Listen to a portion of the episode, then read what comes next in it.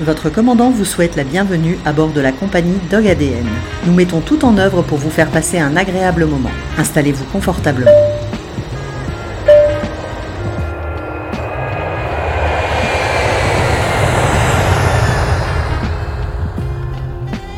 Bonjour à toutes et à tous. Aujourd'hui au micro de Dog ADN, nous recevons Nicolas Grevel-Dinger pour l'épisode 31.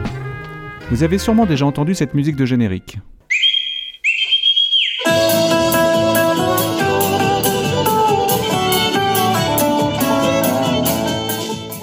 Nicolas Grevel-Dinger animait la rubrique Éducation canine sur l'émission 30 millions d'amis, la fondation créée par Réa et Jean-Pierre Hutin. Après une carrière avortée prématurément dans le sport de haut niveau, Nicolas convergera dans l'éducation canine à travers une formation chez Hervé Pupier. Puis il partira à l'Université libre de Berlin suivre un cursus sur l'éthologie et les troubles du comportement. Il créera ensuite son entreprise en garantissant contractuellement le résultat, ce qui sera une première dans la profession. Depuis 2015, après de multiples projets que l'on évoquera dans cet épisode, il crée son centre de formation où il propose tout un catalogue de sujets d'apprentissage. On le retrouve également sur scène, dans des conférences, dans La tête des chiens, avec Bertrand Buns et Cyril Pellafiné. Je vous propose une conversation passionnante entre passionnés sur une vie riche en projets et une capacité à rebondir après un accident de la vie et la naissance d'une passion qui le guidera tout au long de sa vie. Bonne écoute alors euh, aujourd'hui on est sur l'épisode 31 euh, de Dog ADN. On a la chance de recevoir Nicolas Grevel-Dinger. Je ne veux pas faire d'erreur. C'est comme ça que ça se prononce. On dirait presque un nom alsacien. C'est alsacien. C'est alsacien. Donc, donc, donc je suis pas là de la vérité. Donc euh, je ne sais pas dans quelle catégorie te mettre. Éducateur canin, animateur ou conférencier? Parce que tu es, multitâche en fait. Ouais, puis formateur beaucoup maintenant. formateur aussi, ouais. ouais. Je, je, éducateur toujours, rééducateur beaucoup. Beaucoup, oui. Formateur, euh, euh, c'est le gros de mon activité aujourd'hui. Conférencier, c'est ce que je fais euh, de, de, régulièrement et que j'apprécie beaucoup. Et puis, ouais, j'ai fait de la télé, j'ai fait de la, de la radio, donc, euh, un peu de tout. Ouais, ouais j'ai vu ça. Donc, de toute façon, on va revenir à la genèse parce que bah, tu as as une vie. Tu, sans discrétion, tu as quel âge? J'ai 41 ans. T'as 41 ans. Oh, t'es un jeune. c'est ça. jeune. Euh, comment tu es arrivé dans le monde canin? Euh, 41 ans, ça te fait. Euh, ouais, dans les années 90, t'es arrivé? 2000 Alors, je suis arrivé, j'ai fait ma formation d'éducateur canin en 2002. D'accord. Avec euh, Pupier? Ouais. D'accord.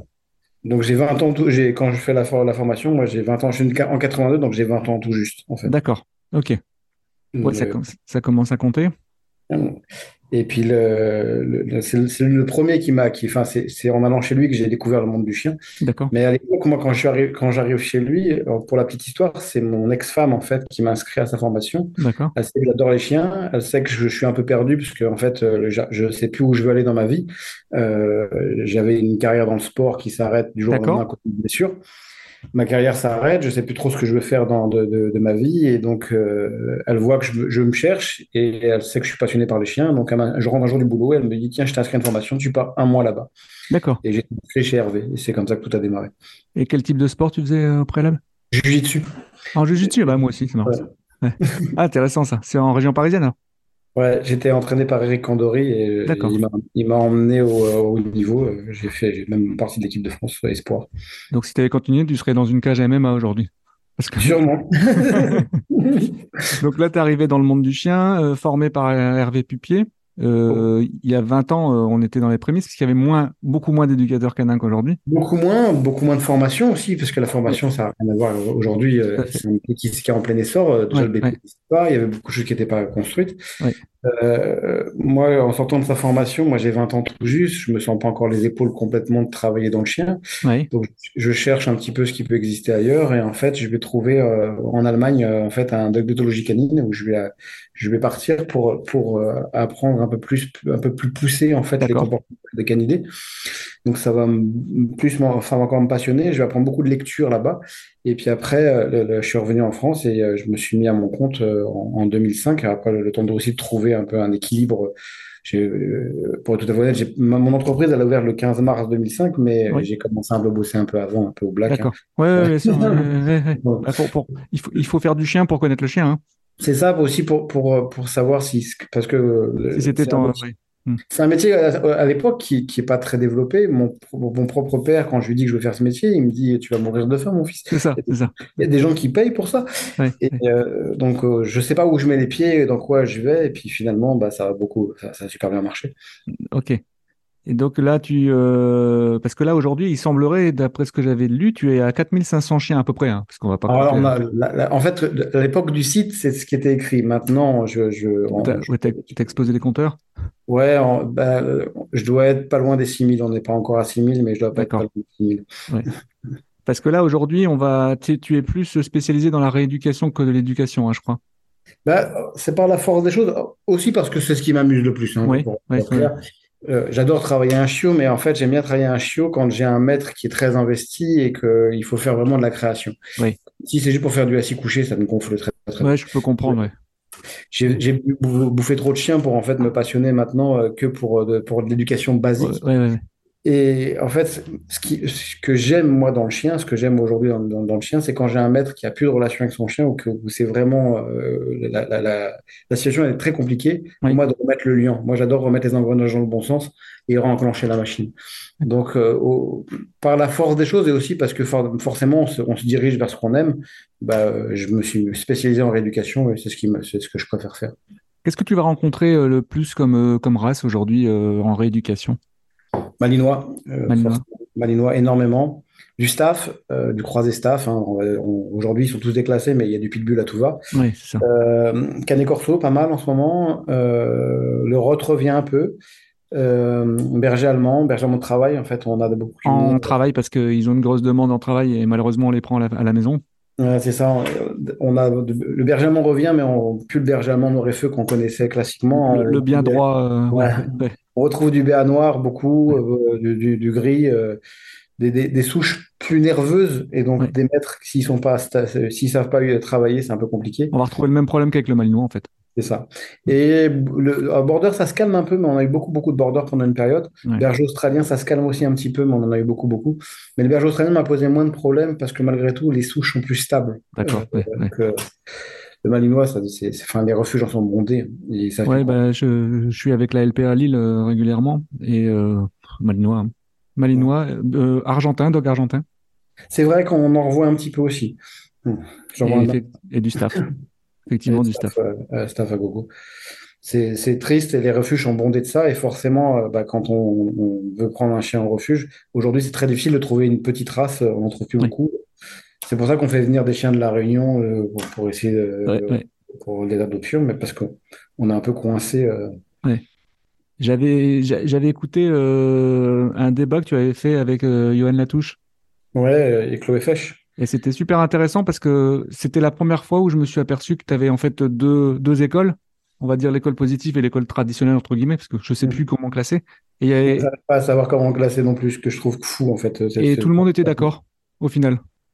Bah, c'est ça le problème, c'est-à-dire que moi je pense que euh, il y a beaucoup un problème de sémantique aujourd'hui, c'est qu'en Oui, fait on joue sur les mots, il n'y a pas de dominant, il y a un leader. C'est ça. C'est C'est pas une meute, c'est un groupe social, etc. c'est etc. ça exactement. Si ça te fait plaisir de dire euh, Voilà. leader parce que tu te sens plus gentil en le disant, ça me dérange pas. Moi, en soi, tu préfères t'appeler papa, maman, chef, référent, on fout en soi. À partir du moment où c'est toi qui donnes la règle Et que le chien est heureux. à un moment, en fait, c'est une forme de hiérarchie. Et en fait, on, on joue beaucoup sur les mots. on- Il faut sur... ça, me fait rigoler aujourd'hui, je le dis souvent, on dit on est, on est l'humain du chien, mais euh. Le- alors moi je dis souvent aux gens, vous avez raison, vous êtes l'humain du chien, parce que dans maître, il y a maîtrise, et en fait, comme vous maîtrisez rien, effectivement, vous êtes l'humain, mais, mais euh, maître, c'est pas péjoratif. En sport, dans les arts martiaux, un maître, c'est Bien sûr. Évidemment, c'est- quelqu'un qu'on respecte. euh, Exactement. Dans la, dans la, la- la- moi, j'aurais rêvé de devenir maître en arts martiaux. Ouais, ouais. Et c'est et c'est pas péjoratif. Être maître dans le monde du chien, c'est maîtriser, euh, maîtriser un Exactement. art. Ouais. Mm. C'est pas, c'est pas être un, à servir un animal, ça n'a aucun rapport. En tout cas, c'est ma vision de- du chien, moi, comment je le pense. Donc, moi, j'emploie toujours le mot maître, j'emploie toujours le mot hiérarchie, j'emploie toujours le mot dominant, mais j'y mets pas forcément ce que les gens y mettent derrière. Le- le- le- non, tous les chiens n'ont pas le même besoin le même niveau de hiérarchie parce que tous les chiens ne se valent pas. Puis les tempéraments, puis l'ADN. les races. On a une problématique aujourd'hui, c'est qu'on essaie de tout. On, quand les gens dans la même. euh, ouais, ouais. Exactement. Et quand on dit le, le chien, tu parles de quel chien? Tu parles du chihuahua, du dog allemand, du berger allemand, du, du, du malinois? Tu parles de quoi? D'un staff? Tu parles de... Comme si en fait tout se valait. Ouais. on est dans une espèce de logique où devrait tout est un peu pareil et c'est faux. C'est abs- absolument faux. Est-ce que tu as déjà été confronté à un échec? Je me, permets de te demander ça parce que je. Oh, bien sûr, mais en fait, l'échec, j'ai une particularité, moi déjà, dans mon, peut-être par rapport à beaucoup d'éducateurs, c'est que je me suis imposé une garantie de résultat. C'est ce que j'ai vu. Oui. Je, ça a été étrangement, je l'ai pas fait pour les gens, je l'ai fait pour moi. En fait, comme je suis du milieu de la compétition, moi j'ai grandi avec des objectifs. Tu concevais pas que tu n'atteignais pas tes objectifs, quoi. Ouais, mais, dans le sport, on me dit, tu as, la compétition qui arrive là, en fait, il faut que tu sois au taquet ce jour-là. Donc, bah, je, suis conditionné comme ça depuis que je suis gamin. Et quand je suis arrivé dans le, métier, il y avait un truc qui me dérangeait, c'est de vendre de la séance pour de la séance. Et en fait, me dire, bah, je vends 10 et puis euh, bah, on verra ce que je fais en 10. et ça me correspond pas parce que j'ai pas d'enjeu, j'ai pas la carotte et moi j'ai besoin de cet objectif. Donc j'ai mis une garantie en fait pour, pour euh, me, entre guillemets, m'obliger à trouver des solutions. Te challenger. Exactement. Donc le, ça m'a ça, a eu beaucoup d'effets euh, sur moi, c'est-à-dire que je me suis donc obligé à trouver des solutions. Donc des choses que je m'étais interdit de faire à un moment dans l'utilisation de l'outil, je me suis dit bah en fait par moment t'as pas le choix. Donc là, j'ai commencé à travailler avec d'autres outils. J'ai commencé à utiliser le collier électrostatique et, en fait électronique. Et j'ai appris à l'utiliser. J'ai appris à l'utiliser sans douleur parce c'est important. Ouais, de... en fait, je me, suis beaucoup plus. Je pense que ça m'a obligé à bouger mes lignes et à réfléchir différemment. Donc, euh, j'ai pas eu des échecs dans le sens euh, de ne pas arriver à voir ce que je voulais. Ce que, ce que les échecs, c'est ce que j'ai pu avoir, c'est des maîtres qui n'avaient pas le niveau des chiens trop dangereux pour eux, des maîtres qui n'arrivent plus à prendre reprendre le dessus sur le chien. Euh, parce qu'en fait, la limite éducative que moi je m'impose, c'est si le maître a peur de son chien, j'arrête. C'est ça. Tant que le, maître est capable d'avancer avec le moi et avancer sur le chien, je m'en sortirai. À partir du moment où le maître il est en fait en phase de reculer, euh, la sécurité des, gens, de la famille, c'est primordial. Moi, ce qui me fait peur, c'est que ça devient récurrent. Ça, ça, devient beaucoup plus récurrent, mais aussi euh, parce que on, on, a dit aussi beaucoup de choses, beaucoup de bêtises aux gens. Hmm. là, je peux donner un exemple. J'ai une, une, famille qui a eu qu'après un petit malamute qui avait euh, 4 mois. À 4 mois, le chien, il a grogné à la vaisselle. Ils étaient avec un éducateur à ce moment-là. Je ne sais pas si je peux appeler l'éducateur parce que cet éduc leur a dit qu'il faut l'euthanasier parce que s'il grogne à 4 mois, ouais, il va devenir dangereux. Les maîtres ont paniqué. Euh, donc, heureusement, à 4 mois, ils n'ont pas pris la décision d'euthanasier le chien, ils m'ont appelé. Quand ils ont pris ce chien avec euh, ensuite et quand j'ai commencé à bosser, donc je leur ai montré une autre image du chien, mais le mal était fait dans le sens où on leur a dit que leur chien était agressif et qu'il allait devenir agressif. Au fond d'eux-mêmes, euh, tout, ce que le chien faisait était lu comme de l'agressivité. Bien sûr. Et euh, c'est ce qu'on on appelle l'effet Pygmalion, c'est qu'à à force de te, de, t'orienter, je te, je te transforme en ce que je, te, je t'oriente. tout à fait. Heureusement qu'ils m'ont écouté parce que j'ai, changé l'image, mais ça m'a pris un temps monstrueux pour qu'ils regardent leur chien sur un autre prisme. Et le chien va très bien aujourd'hui, la famille va très très bien avec le chien, mais ça s'est pas fait du jour au lendemain. En fait, il a fallu que je reconstruise toute la pensée du chien. Et ça, euh, bah forcément, si on, dit à des gens votre chien il est dangereux, et vous avez des jeunes enfants, bah on, ah crée, on, crée, le drame en fait. alors que des fois, le chien n'a aucun problème. Et le choix va être vite fait entre l'enfant et le chien. Euh. Complètement. Mais après, il y a des gens qui sont. Euh, moi, j'ai une petite anecdote comme ça où un jour, je travaillais un chien. Le monsieur, en fait, récupère un, un, malinois de ses voisins. Et euh, quand il récupère le malinois de ses voisins, le, qui, ont, qui, ont, déménagé, qui l'ont laissé là, c'est un malinois qui est déjà très agressif. Ils l'ont laissé sûrement pour ça. Il m'appelle à ce moment-là, j'arrive chez ce monsieur, le chien est très chaud, vraiment. Euh, mmh, il est très compliqué dans son comportement. On discute tous les deux euh, quand le jour du devis, on fait un peu le point et il me dit que sa, fille a une appréhension du chien. Je demande quel âge a sa fille, il me dit 16 ans. Bon. Je me dis, bon, ça, c'est à 16 ans, j'ai une fille euh, avec qui je peux se comprendre. Voilà, on peut, on peut travailler. Ce pas, c'est pas une enfant de 3 ans, et, elle a 16 ans, je vais pouvoir, mais elle n'est pas là jour-là, donc j'en reste là. Je travaille avec le chien et je crois que je suis à la troisième ou quatrième séance et sa fille rentre du lycée. Et quand elle nous voit dans le jardin avec le chien, c'est pas qu'elle avait une appréhension, elle se liquéfie. Elle voit le chien, elle est terrorisée. Elle se sauve. Et je vais à sa rencontre, je laisse le chien au monsieur, je, vais à sa rencontre, je lui dis euh, euh, Est-ce que ça te dirait, enfin, pas tout de suite, hein, laisse-moi travailler avec le chien avancer, est-ce que tu serais prête à bosser avec moi Quand ça ira mieux, on le musellera, je serai à côté de toi. Faire un lien avec le chien, Et elle me dit non. elle me dit clairement non. Elle me dit Moi, j'ai la boule au ventre à rentrer chez moi. Et là, en fait, je me suis tourné vers les- le, le propriétaire. Je Ouais. me suis dit, écoutez, c'est pas l'éducateur qui vous parle, c'est le papa. Mhm. Si ma fille me dit ça, mon chien n'est plus là dans l'heure. Ce chien n'est plus là dans l'heure. Mm. C'est trop dangereux parce qu'en fait, elle va lui envoyer des signaux d'anxiété. Mais je comprends ce que tu veux dire. ouais. Le chien, il a un an tout juste, hein, et il est vraiment chaud. C'est pas, c'est pas pour rigoler, il est vraiment chaud. Et je, je, euh, je m'inquiéterais moins d'un d'un petit chien qui fait un peu le kéké, mais là, vraiment, le chien, s'il tape, il tape. Quand il prend en manche, quand je le prends en manchette, il prend vraiment, il, Ouais, ouais, en fond de gueule, euh, ouais. Il va blesser. Donc, heureusement, il a un an, il a du fond, je le fais replacer en police. Ce chien a une Voilà, c'est ça. il n'y a pas de souci. Mhm. Mais c'est malheureusement une possibilité qui peut arriver et ça fait au- aussi partie du métier de dire aux gens, là, stop, il faut Il arrêter vaut mieux un bon placement qu'un chien malheureux et une famille malheureuse. complètement. Et je sais pas si les gens t'ont reconnu, parce que ceux qui, qui vont regarder cet épisode sur YouTube, moi je te suis depuis euh, pff, euh, 10 ans au moins, je pense, euh, sur euh, la chaîne 30 millions d'amis. J'ai commencé avec eux, ouais. ça fait quoi, 10 ans? Je sais pas. c'est 2009 la première émission que je fais pour eux. Oui, donc tu vois, ça fait, euh, ça fait 15 ans, Mm. euh, semblant de rien, ça va très vite. Et à l'époque, c'était encore sur France euh, 3. Trois. Ouais. Sur Avant que, ça ne, avant que ça ne devienne uniquement sur, sur Internet. Et C'est devenu les fondations. Et, Mm. Et euh, moi, je te suivais beaucoup. À l'époque, j'étais pas encore dans le, dans le milieu du chien. Et euh, je, j'adorais en fait la façon, l'approche, si tu veux. Et je trouvais que 30 millions d'amis avait vraiment donné euh, une, une forme de grâce au métier d'éducateur canin, qui n'était pas encore trop trop connu à la limite à l'époque.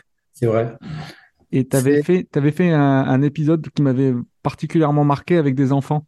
Avec les miens d'ailleurs. C'est mes enfants. Il n'y a, y a pas que les miens, mais il y a deux de mes enfants. Il y avait, qui il y avait, sont- tout- il y avait toute une troupe de, de gamins et je crois que tu avais un corgi à l'époque, si je dis pas de bêtises. Ouais, ma petite, ma petite Chili euh, avec ça. qui je travaillais, ouais. Le, le- ma, le 30 millions d'amis, en fait, j'ai- bossé avec, fait bosser pour l'émission à partir de 2009. Euh, c'est eux qui sont venus me chercher pour ça. Ils m'ont demandé. C'était Réa Hutin directement ou bien c'était euh, les producteurs? C'était Réa, en fait. C'est pas Réa qui m'a appelé en, premier- au, pro- en premier lieu, c'est le directeur de la communication de 30 millions d'amis qui m'a contacté. Et euh, on a, on- quand on a, il m'a proposé de l'émission, euh, moi, en toute honnêteté, je me sentais, j'avais, en 2009, j'ai, je- ma, ma boîte, elle date de 2005. Je Oui, me tu avais sentais 4 ans de. je me sentais aucune légitimité à faire ça. D'accord. Et au début, je leur dis non, moi, je suis pas, je me, je me sens pas trop. Et, et ils me disent, on aime bien votre approche, vous avez une manière d'amener les choses, vous avez, j'aime bien votre discours. Et euh, ils me disent, faites un essai. Euh, je dis, ok, euh, pourquoi pas. Et ils me font rencontrer un, un réalisateur qui, euh, avec qui je vais travailler. Et le réalisateur, la première fois qu'il me rencontre, il me dit, euh, m'en veux pas, mais ça va pas le faire. Et il me dit vraiment, ça va pas le faire. Il me dit, tu parles trop vite, c'est super compliqué de te suivre. Euh, il me dit, je, je sais pas. Bon, ils veulent faire un essai, on fait un essai. Après, c'est eux qui payent. De toute façon, ils me disent, on verra. hein. Ouais, c'est ça. ouais. On fait, on fait l'essai et, et puis le, le- le premier tournage qu'on fait, le, le moment où il met la caméra devant moi, moi je fais mon cours habituel et en fait il est surpris, il me dit bah ouais, en fait ça match et en fait ça part comme ça. Donc forcément il y a des jours aujourd'hui il y a des émissions que j'ai faites, je renie pas ce que j'ai mis dedans, mais il y a des choses que j'amènerais différemment. parce Oui, oui, parce que c'était notre époque. notre époque, puis j'ai- quatre ans de métier sur ma première émission. Forcément, la- l'émission s'arrête en 2016. Donc déjà en 2016, j'ai une autre vision déjà encore du Et les chien. connaissances ont changé. Exactement. Et Ouais. puis j'ai mûri, j'ai grandi, j'ai travaillé d'autres chiens beaucoup plus compliqués. Donc forcément, il y a une phase d'évolution. Il y a des gens aujourd'hui, des fois, qui me disent ouais, t'as dit ça. Je dis ouais, mais euh, faut faut reprendre l'époque. Et bien sûr que je renie absolument pas ce que j'ai fait, mais il y a des choses forcément que j'aurais amené différemment. aujourd'hui.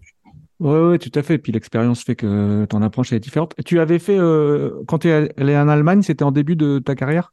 C'était en 2003. Donc j'étais même pas à mon compte en fait. Et euh, ça n'existait pas encore en France? Ils, étaient précurseurs parce que l'éthologie en France, c'était pas encore, c'était les C'est pour ça que c'est parce qu'en fait en France je trouvais rien de très concret. J'arrivais pas à trouver ce que je cherchais et donc euh, je, je suis parti en Allemagne pour ça parce que j'ai trouvé là là-bas à l'université libre de Berlin j'ai trouvé ce que je cherchais. Mais on n'en trouvait pas beaucoup à l'époque. C'était euh, c'était des- le métier il s'est beaucoup beaucoup développé ces dernières, ces dernières années. Même si encore aujourd'hui moi la formation dans le chien est pour moi vraiment euh, énormément de lacunes. Il faudrait légiférer et mettre une vraie, euh, une vraie structure. Déjà, il faut une formation pratique. Ouais. Le- le- le- pour moi, ce qui est fou aujourd'hui, c'est qu'on on- on forme, en fait, en théorie. C'est un métier qui, qui est, qui est dangereux, ce, métier. Oui, tout à fait. Quand tu es face à un molosse de 40 kilos euh, qui, qui, qui l'envie, c'est de faire du saucisson, euh, C'est, c'est, il faut savoir aborder un chien, il faut savoir se mettre en sécurité, il faut savoir dialoguer avec ce chien. Et en fait, tu l'apprends pas dans des bouquins, ça. À fait. Le- donc, bien sûr qu'il faut une base théorique. Moi, je renie pas la base théorique. Je, je donne une base théorique à mes élèves, mais la théorie, je la mets tout de suite en lien pratique. Et très, très vite, je leur mets un chien dans les mains. Le premier chien que je leur mets dans mes mains, dans les mains, c'est mon chien. Ça, les- Maintenant, tu es en bouvier australien, je crois. hein. Ouais, c'est mon petit bouvier. ça. qui, et je leur dis souvent, le, pro- le chien le pire à éduquer, c'est un chien qui sait bosser, parce que lui, il, il va tout de suite capter vos erreurs. Celui qui ça. vous adresse habituellement, c'est moi. hein. Donc, Ouais. quand il va sentir que vous faites n'importe quoi, il va vous dégager très, très vite. Et, et c'est c'est intéressant de voir euh, le- le- le- la réaction, parce que comme c'est mon chien, des fois, ils n'osent pas. Et ils se foutent de leur gueule, mais d'un bout à l'autre. Ouais. Et puis le bouvier, c'est c'est super intelligent hein, comme race. Euh, c'est impressionnant. C'est des petites Ouais, machines. j'aime beaucoup. euh, j'aime beaucoup. Ben, j'en, ai vu en agility. Ils sont, très forts. Ah, ça, c'est dynamique. hein. Et pour revenir sur 30 millions d'amis, sache que si là on est en train de se, se parler aujourd'hui, c'est grâce à Jean-Pierre Hutin, donc, euh, qui était euh, le mari de, de Réa Hutin. Réa, oui.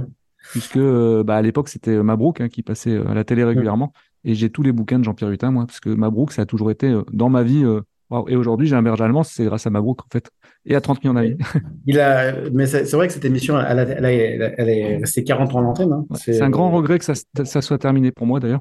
Bah, moi aussi, en 2016, quand l'émission s'arrête, elle s'arrête un peu du jour au lendemain. D'ailleurs, euh, Réa Hutin l'apprend par la presse, elle l'apprend même pas par France 3. Ouais, ça m'étonne pas. Euh, c'est assez euh, violent pour tout le monde. D'ailleurs, je pense que cette l'émission, elle a, elle a, elle a touché beaucoup, beaucoup de gens. Moi, quand elle s'arrête, euh, en fait, euh, moi, j'ai jamais fait, de- je me suis pas mis dans le chien pour faire de la télé. Je m'attendais même pas un jour à faire de la télé. ça. Donc, c'est- c'est pas le le fait que l'émission s'arrête qui est, enfin, pour moi, qui me pose problème, c'est que je me dis, c'est quand même une, c'était un mythe, cette émission. C'était quelque chose qui était hyper intéressant. Euh, après, ça m'a beaucoup appris. Moi, euh, l'émission, euh, quand, euh, pour revenir au réalisateur, le réalisateur, il me disait, quand, euh, tu peux, tu peux pas mettre un truc à l'écran si tu me l'expliques pas, Hum. et tu peux pas me- me- m'expliquer un truc que je vois pas. Ouais, parce qu'il a besoin d'anticiper les cadrages. Ouais. Ouais, quand- ce que, ce que, ce qui est intéressant aujourd'hui, c'est que euh, quand je fais quand- des vidéos, quand je- j'essaie de faire un peu, j'ai- j'ai- j'aime- j'aimerais prendre plus de temps pour faire de la vidéo, mais Ça prend un Mon temps de métier. fou. voilà, mon, mon métier premier, ça reste le chien, ça reste la formation. Mais euh, j'essaie de créer une petite émission qui s'appelle C'est tout bête et j'essaie de Ouais, avec tes enfants, j'ai vu. Ouais, j'essaie d'articuler et de, de mettre du sens et de l'explication et beaucoup de d'images sur ce que j'ai sur, sur la pensée du chien. Et euh, faire, faire ça, c'est hyper énergivore, mais c'est comme ça que moi je conçois la télé. Aujourd'hui, il y a beaucoup d'éducateurs qui font du fast cam, blablabla, blablabla, blablabla. Pour moi, c'est de la radio. Ça, c'est Après, il faut prouver, faut prouver ce qu'on dit. Ouais. Exactement. Le- je, je suis euh, un, un peu en guerre avec ces, ces types de, de, de, ce type de vidéo, parce que pour moi, c'est pas de la vidéo. Et Oui. en fait, c'est pas parce que tu dis quelque chose dans ton écran Que tu sais faire. que c'est vrai, en fait. Hum. Montre-moi avec un chien sur un vrai terrain, bats-toi réellement avec le chien. Moi, enfin, euh, je m'entends, mais, Oui, oui, on s'est compris. Mais c'est, c'est en tout cas, euh, tu peux pas juste dire parce que tu dis que c'est vrai. C'est le problème des réseaux sociaux aujourd'hui. J'ai lu que, j'ai entendu que. euh, je sais pas, Bah, regarde Hervé Pupier comme il est tout le temps euh, au cœur de, des- justement des problématiques, des sémantiques, alors qu'au final, euh, j'ai envie de dire, euh, bah, allez-y, allez en face du chien. Et... Exactement. Euh, Aujourd'hui, euh, dans, dans, dans le monde du chien, il y y y a des personnes. Je trouve qu'en en fait, on, on, on critique beaucoup euh, les, les, les anciens, mais parce que en fait, on, on, rêve de leur place entre guillemets. Mais en fait, aujourd'hui, si t'as, si t'as, tu fais ce métier, si tu as la capacité de faire ce métier, c'est parce que ces mecs-là, en fait, ils ont ouvert la, Eh oui, ils ont ouvert la voie et puis euh, voilà, tout à fait, il y a- ils ont un, il y a un minimum de respect à avoir pour ces personnes-là. carrément. Hervé, ça restera mon mentor quoi qu'il arrive. Il m'a appris le métier, il m'a montré ce que c'était qu'un chien, il m'a fait vivre le chien dans mes tripes. Hum, hum, hum. Et, et c'est euh, c'est quelque chose qui, que je, je remercierai toute ma vie. Mais euh, quand je vois des Philippe Grasse, quand je vois des, Pareil, des- voilà, ouais. des- que, que ça soit Alain Frey, que ça soit tous ces gens-là Ouais, ouais. qui ont des, des, des années de bouteille, quand j'entends certains éduques leur, les- leur cracher sur le dos, euh, en crachant le- dos, je m'en fous, moi, je, je, je- mais c'est pas le souci. Mais, mais Mais ce que je trouve ça triste, moi. Ouais, complètement, parce que en fait, aujourd'hui, ces gens-là, ils ont, ils ont tout à t'apprendre. Ouais. Ils ont tous forcément des trucs à t'apprendre, des attitudes à t'apprendre. Comme que moi, j'apprends de jeunes éduques parce qu'il y a des petites, il y a des Il y a des lectures parfois, ouais. ouais, des choses que j'ai pas perçues. Tiens, c'est intéressant. Mais forcément, euh, je sais plus quelqu'un qui me disait, euh, qui, qui me, qui me prend à partie sur Internet en me disant, euh, forcément parce que vous êtes plus ancien, vous avez raison. Je dis non, j'ai pas raison, mais j'ai pas forcément raison parce que je suis plus ancien. Par contre, tu peux pas enlever que j'ai plus d'expérience que toi, j'ai plus de chiens que toi, mm-hmm. j'en ai sûrement sauvé plus que toi. Donc, euh, je, je, je dis pas que tu n'as rien à m'apprendre, mais j'ai sûrement plus à t'apprendre. Ouais, c'est ça. T'apprendre mutuellement, mais, mais, mais tu peux pas enlever ma carrière et ce que j'ai mis dans le chien, euh, au même titre que Hervé et d'autres. Et cette nouvelle génération, c'est pour ça que le débat était intéressant la dernière fois, ils ont aussi des choses très intéressantes à apporter dans la lecture du chien, dans, dans, dans l'empathie, dans, dans, la lecture, euh, les signes d'apaisement qu'on qu'on voit souvent, qu'on voit régulièrement, ce qui était moins lu avant. Donc, c'est ce qu'il faut reconnaître. Moi, ce que la méthode positive, elle a eu un effet, elle a eu un, effet euh, positif. C'est que ça a obligé tout le monde à se remettre en question. C'est ça. Moi, le premier, hein, moi, le premier, je me suis dit, tiens, en fait, est-ce que je peux faire autrement? Est-ce qu'il y a des choses que je peux faire autrement? Euh, C'est vrai que quand on est dans son dans, dans, son train-train, on vous explique c'est comme ça qu'on fait, on fait, on fait, ça. Là, en fait, ça m'a obligé à réfléchir différemment le, fond de ce que je fais n'a pas changé. J'ai toujours travaillé avec de la bouche, j'ai toujours travaillé avec du jouet. La forme, en fait. Voilà, j'ai toujours travaillé. Mm. Ce qui a changé, c'est que j'ai beaucoup plus mis en lecture ce que, ce, que, ce que je fais. Je prends beaucoup plus de temps avec les gens de décomposer et de comprendre mm. ce, qui, ce qui se cache derrière un comportement. Mais euh, euh, d'ailleurs, mes, mes, élèves me disent souvent en formation, ils me disent, mais en fait, tu es extra positif. Je dis, je suis, en fait, je, pour moi, je, je, dis, je connais pas d'éducateur qui se dit négatif.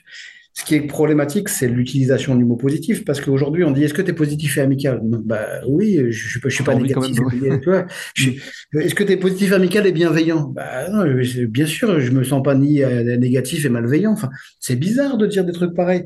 Et et je, je, je, trouve juste qu'on veut mettre des étiquettes sur tout le monde qui n'a pas de sens. Pour moi, à partir du moment d'ailleurs où quelqu'un se clame d'une méthode, je pense qu'il peut changer de méthode. Enfin, il ne faut pas aller le voir, cette personne. Il n'y a pas de méthode en éducation, ça, ça, ça serait. Et puis il y a éducation et rééducation. L'approche peut pas être tout à fait la même, je pense.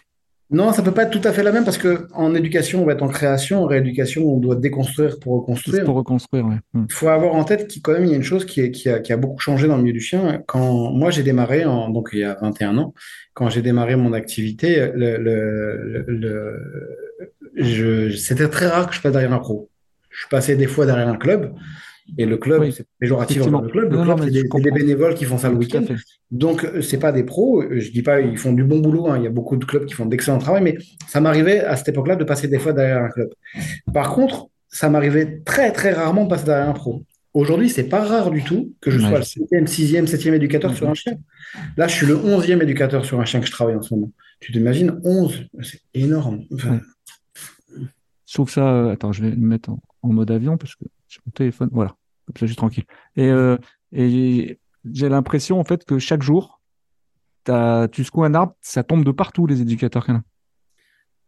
Malheureusement, c'est un peu le cas. C'est un métier qui est très à la mode. Je vois des formations sortir de partout, des gens qui ont deux ans de métier qui se lancent dans la formation. Euh, moi, je me suis mis à mon compte, quand je me suis mis à faire de la formation, c'est un moment où je me suis dit, parce que moi j'ai démarré, ça m'arrivait d'avoir des chiens où j'étais en sèche, hein, je ne savais pas quoi faire. Oui, oui, oui, bien sûr. Il y a, pas très loin d'ici, euh, moi je suis en Seine-et-Marne, il y a un éducateur qui s'appelle Marc Desvignes euh, qui, qui, qui, avait 15 ans de métier quand j'ai démarré. Euh, moi, je savais pas tout gérer. Euh, bah, il y a des chiens, quand je savais pas, je leur envoyais parce que je voulais pas faire de dégâts, euh, parce que je me sentais pas légitime de. Il y a certains comportements que j'avais même peur. Hein, un chien qui t'envoie les chicots et qui fait, qui fait. C'est impressionnant. C'est impressionnant. Il faut, quand tu sais pas par où prendre le pulse, c'est vite inquiétant. Donc moi, j'ai renvoyé. Et puis quand au, bout de 10 ans, je me suis dit tiens, ça fait longtemps en fait que t'as pas un chien qui t'a mis en sèche, que tu sais plus comment gérer. Et bah, à ce moment-là, je me suis dit, bah, peut-être que tu peux commencer à former. Ah, ah à transmettre. à partir du moment où je me sentais cette légitimité.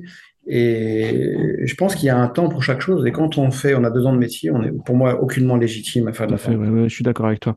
Parce qu'on n'a pas fait le tour du chien et parce qu'on est, on, on, on, sait pas tout gérer en fait. Ouais, ouais.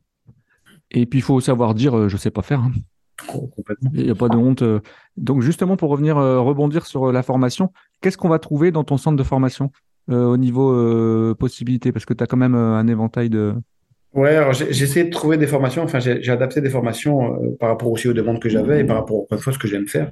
J'ai une formation éducateur canin euh, où j'apprends comportementaliste, pardon, où j'apprends la base euh, complète en fait, à des éducs, des jeunes éducs qui veulent apprendre le métier. Donc je structure l'intégralité de leur formation. Moi, le but c'est que ce soit le maximum pratique. Je veux qu'ils touchent du chien, je veux qu'ils touchent du chien, je veux qu'ils manipulent un maximum.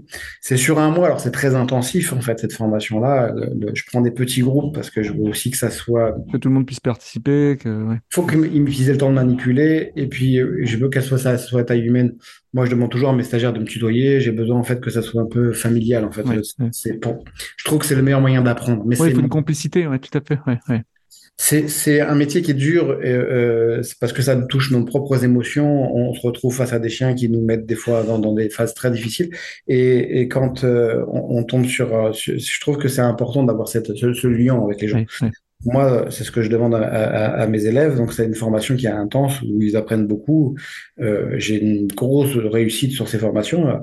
Dans le sens, euh, réussite, je la juge pas par rapport à la note que je donne à mes élèves, c'est par rapport en fait à ceux qui sont en capacité de s'installer derrière.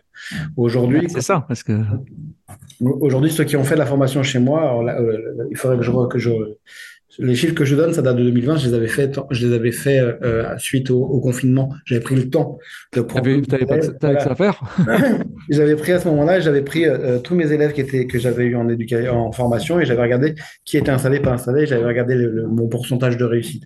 Et à cette époque-là, j'étais à 92% de mes élèves qui faisaient ce qu'on faisait dans leur métier et 78% qui étaient en, en activité principale. D'accord. Et donc, il y a eu 8% qui ont arrêté. Euh, ouais, ça, de toute façon, oui, forcément, il y a, tout, le monde aussi n'est pas fait pour ça. Puis il y a des gens qui, qui euh, imaginent un métier qui ne ressemble pas du tout à ce qu'ils pensaient en réalité. Et puis quand tu connais bien le chien, tout ça, après, il faut gérer le maître. Et ça, c'est encore un autre problème. Ça, c'est, Parce que t'en as qui partent dans ce métier en disant Moi, l'être humain, je ne supporte plus. Sauf que 80% de ton métier, tu le fais sur l'être humain. Donc c'est... ce que je dis souvent si vous, dans ce métier, faut aimer les gens. tu n'as pas, le choix. T'as pas le choix faut, faut faire, faut faire autre chose. Donc ça, c'est ma formation, je dirais, principale. Après, j'ai une formation euh, spéciale sur les troubles du comportement. D'accord. Euh, qui, euh, c'est une formation où j'aborde vraiment tous les troubles. Je, je, je, pars de la malpropreté à la destruction, fugue, agressivité, peur, enfin, vol, l'hyperactivité. je, vraiment, je prends l'ensemble des, des, troubles. Et en fait, il y a allez, une grande partie théorique, enfin la moitié de la journée, on est en théorie, en fait, où je leur explique les, comment ça se monte dans la tête un trouble. D'accord. Et l'après-midi, on fait, on, je, je, fais venir des cas pratiques. Alors c'est pas forcément comme j'aborde tous les troubles, j'ai pas un cas tu peux pas, tu peux pas tout couvrir.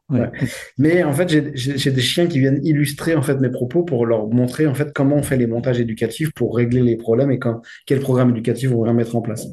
C'est une formation qui est pour euh, qui intéresse beaucoup euh, les éducateurs en exercice et en général qui ont déjà une base où j'ai même des particuliers qui viennent la faire qui veulent comprendre comment un chien, leur propre chien, euh, se comment ça dérive, construit son après, j'ai fait une, une formation que j'appelle immersion. Là, en ce moment, j'ai deux jeunes, enfin, deux jeunes éducateurs qui, qui viennent, qui sont déjà du métier et en fait qui veulent étoffer leur, leur boîte à outils.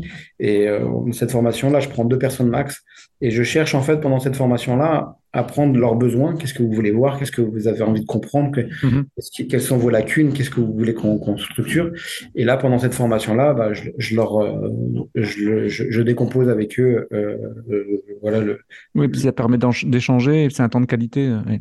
Exactement, et de leur apprendre à, à, utiliser des outils qu'ils savent pas utiliser. Là, j'ai des, des nanas qui, qui me disent Est-ce que tu pourrais me montrer comment on utilise un collier électrique? Parce que je sais pas. Tout à fait. Et, euh, et tu vois, c'est bien que tu, tu, en parles parce que le collier électrique en tant que tel, euh, il n'est mauvais que si au bout de la télécommande, la personne est mauvaise. C'est ça. Moi, je, je, dis souvent aux gens, quand, euh, par rapport au collier chaînette, euh, je dis euh, le collier étrangleur, ça m'arrive des clients qui me disent Ah, on met pas ça au chien, ça fait mal. Alors j'aime bien mettre mon collier autour du cou et je dis Non, vous voyez, ça fait pas mal. non, mais quand on tire, non, c'est pas le collier qui fait mal, c'est l'abruti qui est au bout. Le collier, il, fera, il, fera, pas mal si on sait bien l'utiliser et pourquoi on l'utilise. Et puis, il n'y a, pas de systématique en fait. Du tout. Et puis après, il y a une utilisation, il y a une logique. Moi, c'est pas pour la vie en plus. Je crois que tu disais, euh, tu, ça, ça j'avais beaucoup apprécié. Je crois que tu disais à un moment que ça va être qu'une une petite partie. Le but, c'est justement de disparaître, euh, de faire disparaître cet outil. Quel que soit l'outil, le but c'est de l'enlever. En fait, c'est un outil, c'est provisoire, c'est contextuel pour pouvoir construire une phase de travail. Donc, si je, je suis dépendant d'outils, c'est que je l'ai mal construit. C'est, c'est, c'est un, euh, évidemment qu'on va pas s'en servir sur un chiot de trois mois, etc. Évidemment. Bien sûr. Et puis après, l'outil, en fait, il me permet juste d'envoyer des, des, des, des, des logiques dans la tête du chien. Mais d'abord, c'est un outil de sécurité. Moi, mon, mon, la raison pour laquelle je mets un collier chaînette à, à, certains chiens, c'est parce que des fois, je vais mettre mon propre chien en face du chien Oui. et je veux surtout pas qu'il puisse retirer le collier. Oui. Le, le- je dois la sécurité à tous les gens que je mets sur un terrain, mes élèves, moi-même et mon chien. d'abord mon chien, en fait. Il est hors de question pour moi. C'est ton assureur qui est content. oui, clairement. Mais il est hors de question pour moi de mettre mon chien en danger. Moi, si je choisis de le mettre en danger, c'est moi qui ai choisi de, de faire de, Oui, bien sûr, évidemment, de il n'a pas, il a pas à pâtir de. ouais. C'est moi qui choisis de- de- d'accepter de, prendre ce contrat. C'est moi qui, qui, qui choisis d'accepter de travailler avec ce chien. Mon chien, il n'a rien demandé à personne et je lui dois la sécurité. Donc, la raison pour laquelle je mets en premier, parce que c'est un des colliers, pour moi, c'est le seul collier que le chien ne peut pas retirer, même s'il est Ouais, ouais, bien sûr. sur les barres. Ouais. Alors que tous les autres, ils savent l'enlever. hein. Euh, vraiment. Bah, j'ai- hein. Ouais, J'ai fait des expériences, j'ai fait des tests avec mon chien. Je fais une petite vidéo d'ailleurs pour expliquer ça. Le chien peut retirer n'importe quoi s'il est vraiment envie de se barrer. Donc euh, c'est euh, un euh, c'est d'abord un outil de sécurité. Et le collier est, est, électronique, en fait, le, pour moi, je dis toujours à mes clients, si on en a besoin, si je dois l'utiliser sur votre chien, je vous le mets d'abord à vous. Oui. Il est hors de question que je fasse quelque chose à votre chien que vous ne comprenez pas et que vous n'avez pas senti. Et mon objectif n'est jamais de faire mal au chien. En fait, un collier, pour, pour les gens qui ne connaissent pas, qui pourraient dire, oh là là, c'est la chaise électrique, aucun rapport. Alors, si vous l'utilisez comme un abruti, oui, vous allez faire mal à votre chien. Souvent, les gens qui, qui, qui euh, c'est une espèce de fantasme de ce que c'est qu'un collier. Alors, faut pas acheter le collier chez Wish, hein, c'est sûr, vous allez faire mal à votre chien, Ouais, déjà. Le, il faut, il faut, il faut mettre le prix. J'insiste Là, là-dessus. là, il faut utiliser un, un matériel qui a été adapté. Si on compare aussi les, les- les- les- aujourd'hui, si vous prenez un collier électrique de, de- de vos grands-parents euh, et le collier électrique d'aujourd'hui, euh, la technologie, c'est pas la même. C'est au même titre que nos téléphones. hein. La technologie de, de- des téléphones de nos parents et le- de, nos téléphones n'a aucun rapport. Donc, il faut déjà imaginer que le, le collier a beaucoup évolué et a beaucoup changé. Le collier, le collier élec- euh, électronique qu'on va utiliser, le but du jeu, en fait, c'est de créer d'abord ce qu'on appelle un inconfort et pas une douleur.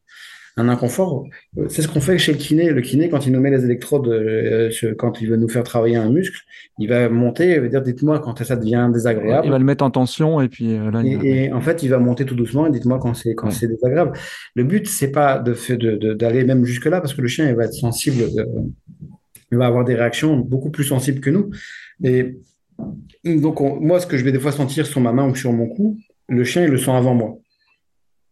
Moi, si je, je, je mets, quand je le teste sur moi, moi, mon collier, personnellement, je le sens entre 15 et 18 sur ma main.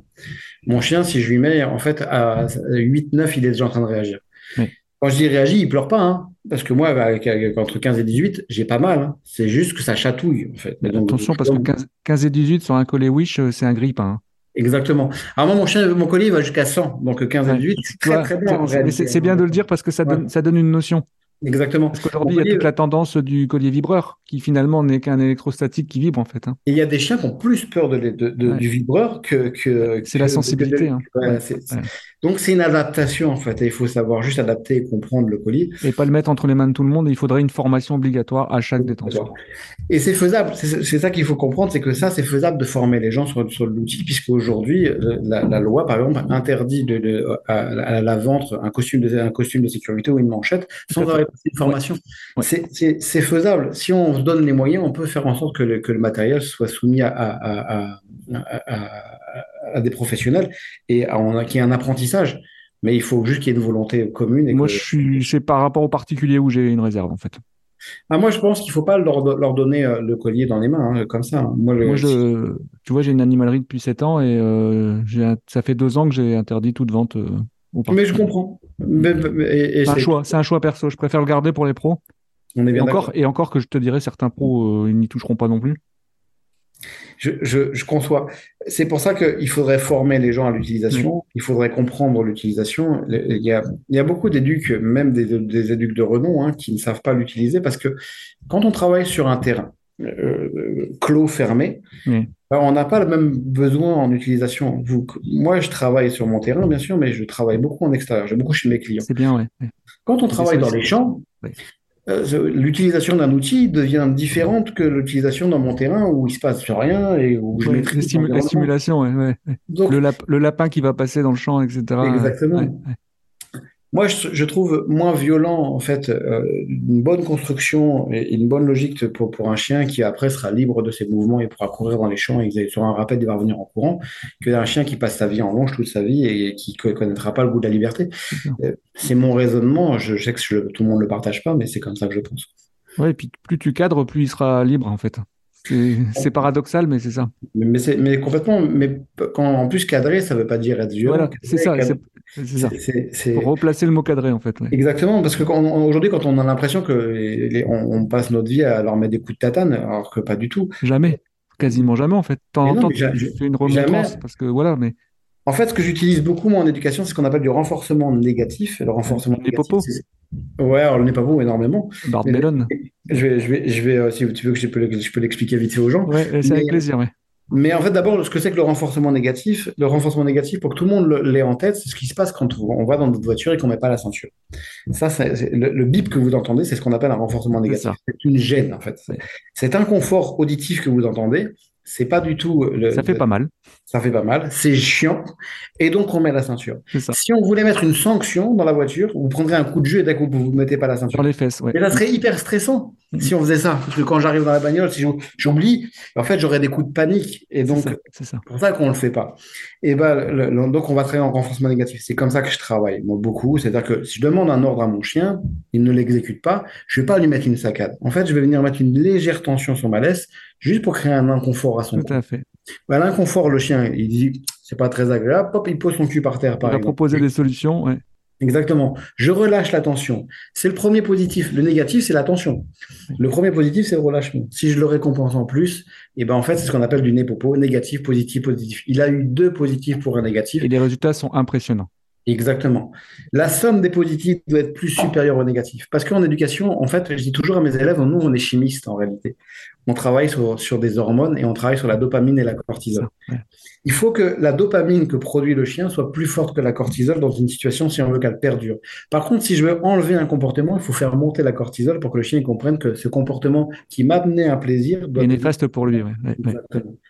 Et en fait, c'est pour ça que notre boulot, c'est de faire de la chimie. Et des fois, le collier, si on prend le collier électrostatique, il- comme je vais créer de l'inconfort, l'histoire de ma voiture, il est en train de faire un comportement qui me pose un problème. Je vais lui faire monter un tout petit peu cette cortisol pour qu'il se dise, Hum, j'aime pas trop ce que je ressens là. Donc, il faut que je trouve une solution pour me sortir de là. Quand il trouve la solution, le confort le, chien, en fait, il se dit, bah, c'est trop bien. En fait, c'est ça que je dois faire. Et quand le chien l'a trouvé de lui-même et que je lui ai pas imposé la solution, et bah, ça reste au même Tout à fait. Quand on, quand on a trouvé la solution à un problème naturellement, on recommence le comportement. Alors que si on nous l'a imposé, bah, des fois, en fait, le- si je te donne la solution au problème que tu es en train de faire, tu dis, ah ouais, merde. Mais ça se trouve, de, de- je te le explique dans trois jours dans trois heures, tu as complètement oublié parce que c'est pas ton cerveau qui a trouvé le chemin. Ouais. Et c'est ça qu'on cherche à faire en éducation. Tu, suite à ça, tu as sorti euh, un spectacle que j'aimerais voir un jour. Enfin, je sais pas comment tu vas appeler ça, un spectacle conférence, une conférence. je-. Show tu, tu parles du Tutomen Euh, Show le, le- attends, c'est dans la tête des chiens, je crois. Ah, dans la tête des chiens. Alors, ça, c'est une vraie conférence. C'est c'est une conférence, euh, parce que le Tutomen Show, c'est un spectacle. Alors, euh. D'accord, ok, ouais. Mais en fait, le- la- la- la- dans, dans la tête des chiens, c'est né des réseaux sociaux. La raison pour laquelle j'ai créé cette conférence, c'est parce que en, on est en 2018, le, le, le, le, monde du positif est en train de- d'exploser.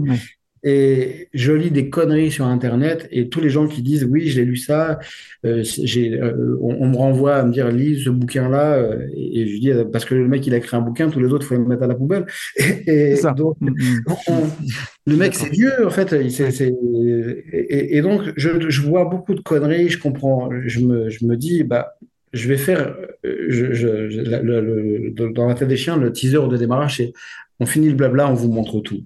Et, et donc, euh, j'en avais marre de ce blabla sur Internet. Je vais faire venir des chiens sur scène que je connais pas, j'ai jamais vu de ma vie. Je vais les prendre sur scène et je vais vous montrer en, qu'en 20 minutes, je suis capable de, de, de, de Ouais, ramener le chien dans une réalité que vous vous imaginez pas, sans le matraquer et en fait en, en ayant une, une relation avec ce chien assez rapide. Et ben ça, euh, je pense qu'on n'est pas nombreux à être capable de le faire dans un contexte euh, Ouais, tout à fait. Fermé avec sur une scène. ouais. Et surtout sans filet, parce que moi, le chien, il, Tu il connais pas, mais- il boulonne, hein, je, je- il faut, il faut pouvoir, il faut pouvoir réagir. Mais c'est ça, ça c'est mon métier de tous les jours, c'est ce que je fais tous les jours. Ouais, Il n'y a pas de scénario en fait euh, à l'avance. On peut pas le savoir. C'est un, pas un acteur, le chien, donc il va, il va, il va choisir ce qu'il a envie de faire et il me proposera ce qu'il a envie de faire. Donc, euh, le- ouais, c'est quelque chose que, que j'ai mis en place. La première, elle a eu lieu en 2018 Oui. et après, euh, là, on a fait la deuxième en 2019. En, Avec, après- euh, avec Bertrand? En, fait, alors, la première, on l'a fait qu'Hervé. Avec, avec Hervé Pupier, ouais. C'était Ouais, celle Hervé. avec le, attends, avec le Rottweiler, non, c'est pas ça? Ça, c'est la deuxième. En fait, la deuxième. La, la première, en fait, on l'a fait Aix-en-Provence. Euh, en fait, c'est la salle qui m'avait donné en, en- qui m'a donné l'idée parce que la salle s'appelait l'Hexagone et en fait, Oui. on était en centre, de- on était au centre de la salle et les chaises tout autour et je trouvais que c'était génial en fait ce, ce côté un peu Ouais. euh, ce- ce- vraiment être au cœur du public. Et Ouais, L'idée, elle était là au, au premier abord et c'est c'est la salle qui m'a donné l'idée. Et puis euh, après, avec Hervé, on a, on a produit tous les deux celle qu'on a fait à Damary Delis euh, euh, où il y a eu Morito euh, que Morito, c'est ça, cherche- que- je cherchais. Hervé a travaillé. Ouais. Celle d'après, en fait, bah, il y a le confinement qui suit, donc on- je la fais en 2021, euh, euh, celle qui suit au théâtre de la Tour Eiffel avec des chiens de refuge. C'est mon cœur de cible, le chien de refuge, c'est quelque On, on va en parler après parce que c'est aussi pour ça que je voulais t'avoir euh, au micro, parce que moi aussi, c'est. C'est vraiment le, le- un monde qui m'intéresse énormément. Je, je- pour moi, euh, c'est vraiment les chiens que je préfère travailler. je t'ai loupé à Mo, parce que je crois que tu étais à Maubeuge il n'y a pas très longtemps. J'y vais, en fait. Je suis pas Ah. encore allé. J'y Ah vais, bah, en fait, en octobre prochain. Donc je t'ai Euh, par pas contre, je vais à Béthune euh, en mars. Ah, bah je t'ai peut-être pas loupé alors. Très bien.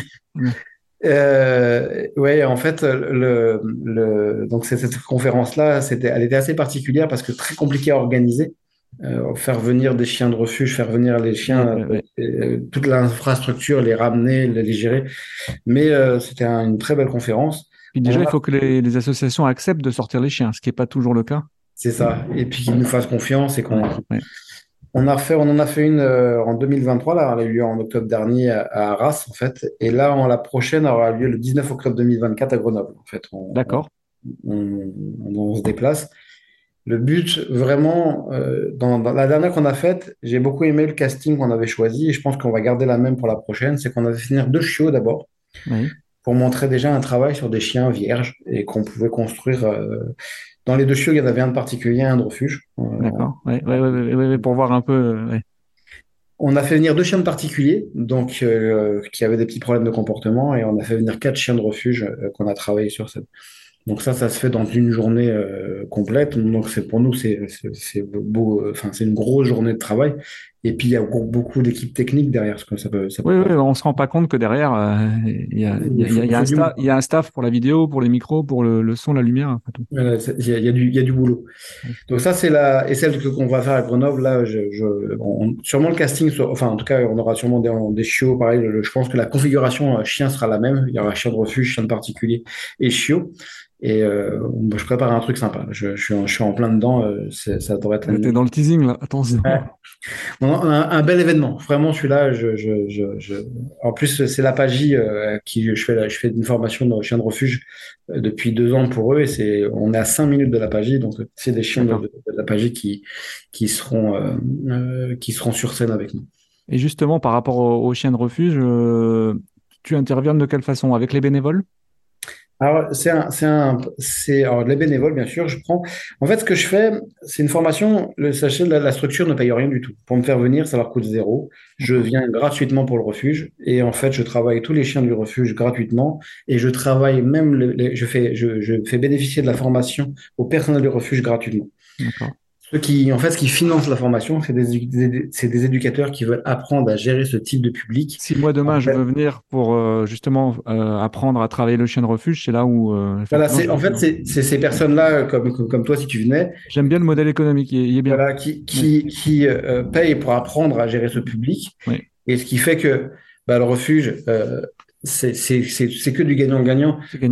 Tous les chiens sont travaillés. Mm. Euh, on, on a, on a le personnel qui se qualifie d'autant plus. On prend des bénévoles sur le groupe et en plus, euh, bah, on a des, des éducateurs qui ont, un- qui ont, qui ont développé leurs leur, leur, compétences énormément.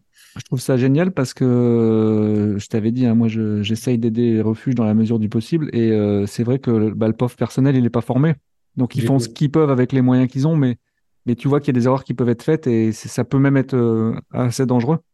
C'est dangereux parce que, en fait, ce que j'explique toujours, c'est qu'un chien de refuge, c'est un chien qui est d'abord dans l'autodéfense. C'est ça. Il, il, il, il, a, il a perdu ses repères, il arrive dans un nouveau milieu, et dans ce milieu-là, il est, il est un peu perdu, et donc euh, la première réaction qu'il va avoir, c'est de s'autoprotéger. la protection, ça peut être euh, s'intéresser à nous, mais la première réaction, souvent, elle est épidermique. Je veux pas que tu m'approches, Ouais, et je veux que tu rentres dans ma maison. Laisse-moi tranquille. Donc, le but, c'est de recréer de la collaboration. Et savoir collaborer avec ses chiens, c'est un, savoir-faire. Et, et savoir ne pas se mettre en danger, savoir être capable de, de, d'appréhender la, la relation. Euh, j'en- j'entends, euh, j'ai lu deux, trois trucs là, dernièrement que des gens disaient, moi, je travaille pas de chien de refuge. Euh, bien sûr que ce que je fais avec le chien de refuge ne va pas, si la, la famille qui va suivre, c'est elle qui va devoir suivre le travail, bien entendu. bien moi, dans, dans le refuge, ce que je vais faire, c'est pas ça. Ce que je vais apprendre au chien, c'est à réfléchir de lui-même comment avoir une collaboration avec les gens. Qu'est-ce que ça peut lui apporter? Qu'est-ce que va chercher un chien dans un refuge? On va prendre juste Il- déjà, il est opportuniste, le chien, donc Complètement. Oui. Si le chien, il- ce qu'on veut, c'est qu'il soit présentable par rapport à des gens qui vont l'aborder. Quand quelqu'un va venir le chercher, qu'il lui saute pas dessus et qu'il soit grogne et qu'il bave, euh, je pense que ça va être compliqué. ouais. Voilà, donc nous, on veut, on veut le rendre déjà plus présentable et on veut aussi faire en sorte que le personnel soit plus, ça soit plus viable pour le personnel sur place. Donc, euh, je vais prendre ce que le chien aime faire dans une journée. Dans dans un refuge, c'est pas non plus, euh, il attend de manger, de sortir. Les, grosses activités de- du chien, c'est ça. Donc, au minimum, ce que je demande au, chien, c'est, tu veux ça? Et ben, comme j'ai un moteur, tu as envie de sortir ou tu as envie de manger, je vais t'apprendre que pour avoir ça, je vais te demander juste de la stabilité. Si je mets des ordres dessus, euh, le risque, c'est que le chien comprenne que c'est pas, c'est, c'est, si je, si c'est, ça veut dire que c'est ma stature qui va lui Il va ajouter une contrainte, en fait. Voilà. Alors que ce que je veux lui expliquer, c'est que trouve la solution par toi-même. Quand tu réfléchis, si tu te calmes, hop, ta gamelle, elle arrive. Si tu viens de te mettre là, je rentre. Si tu viens de te mettre là, j'interagis avec toi, je joue. Ouais. Et en fait, je le fais beaucoup par de l'intuitif, donc très peu nommé. Et puis au bout d'un moment, on va mettre des règles là-dessus et, et ça va se construire. Ça, c'est de la méthode Et ça, ça va rester. C'est Ça, ça restera chez le chien. Même s'il arrive dans sa nouvelle famille, les maîtres n'auront pas be- ce, ce mécanisme-là, il, il partira pas. Si le cadrage sera assez simple à Ouais, parce que reproduire. ça vient du chien, en fait. ouais. Ça vient de Ouais. l'individu chien. Ouais. Exactement. Je comprends.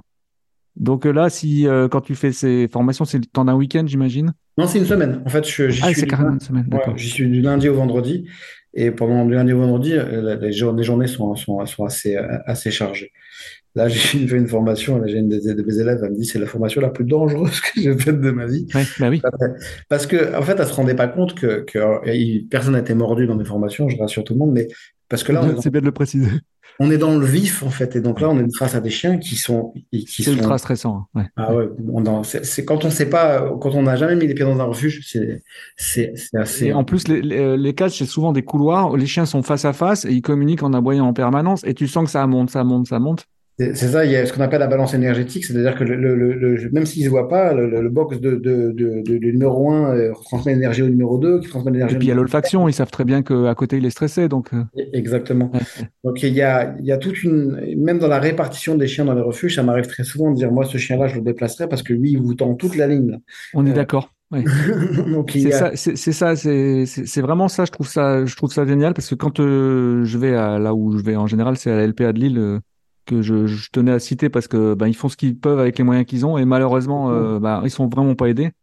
Et effectivement, euh, parfois je me disais, bah, le chien qui est en face de l'autre, c'est peut-être pas une bonne idée parce que tu sens qu'il y a une interaction entre les deux chiens et ça part, ça part à volo quoi.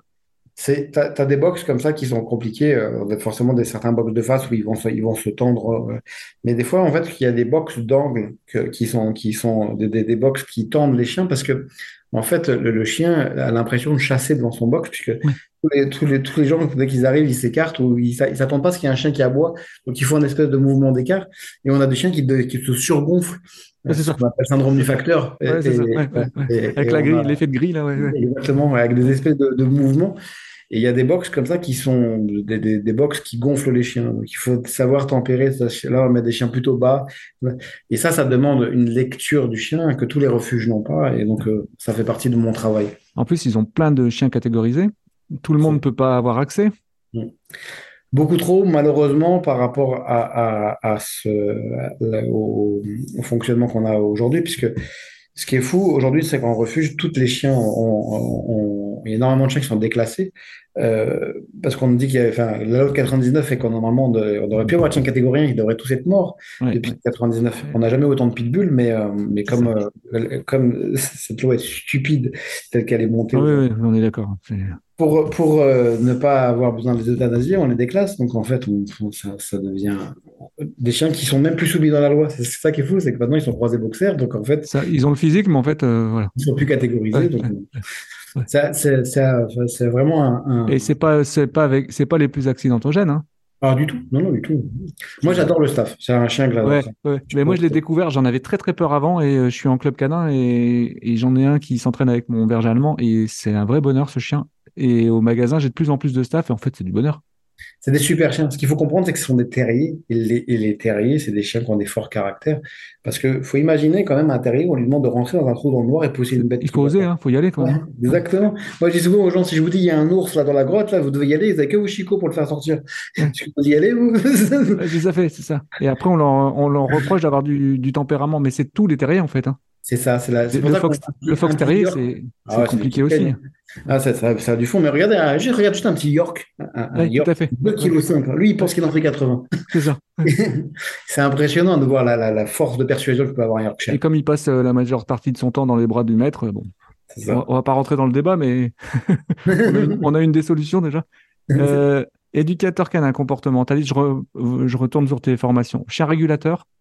Ouais, chien régulateur, alors c'est une formation que, que, que, que j'aime bien faire. Alors c'est plus pour apprendre au, Alors juste qu'on comprenne aussi ce que c'est que le chien régulateur, parce que euh, moi je n'utilise pas mon chien comme je vois des fois certains éducs euh, qui peuvent le faire très très bien. C'est pas le souci, c'est que mon, mon, chien ne fait pas mon métier. C'est moi qui je, je ouais, le recadrage par le chien. Ouais, ouais. Je fais pas ça.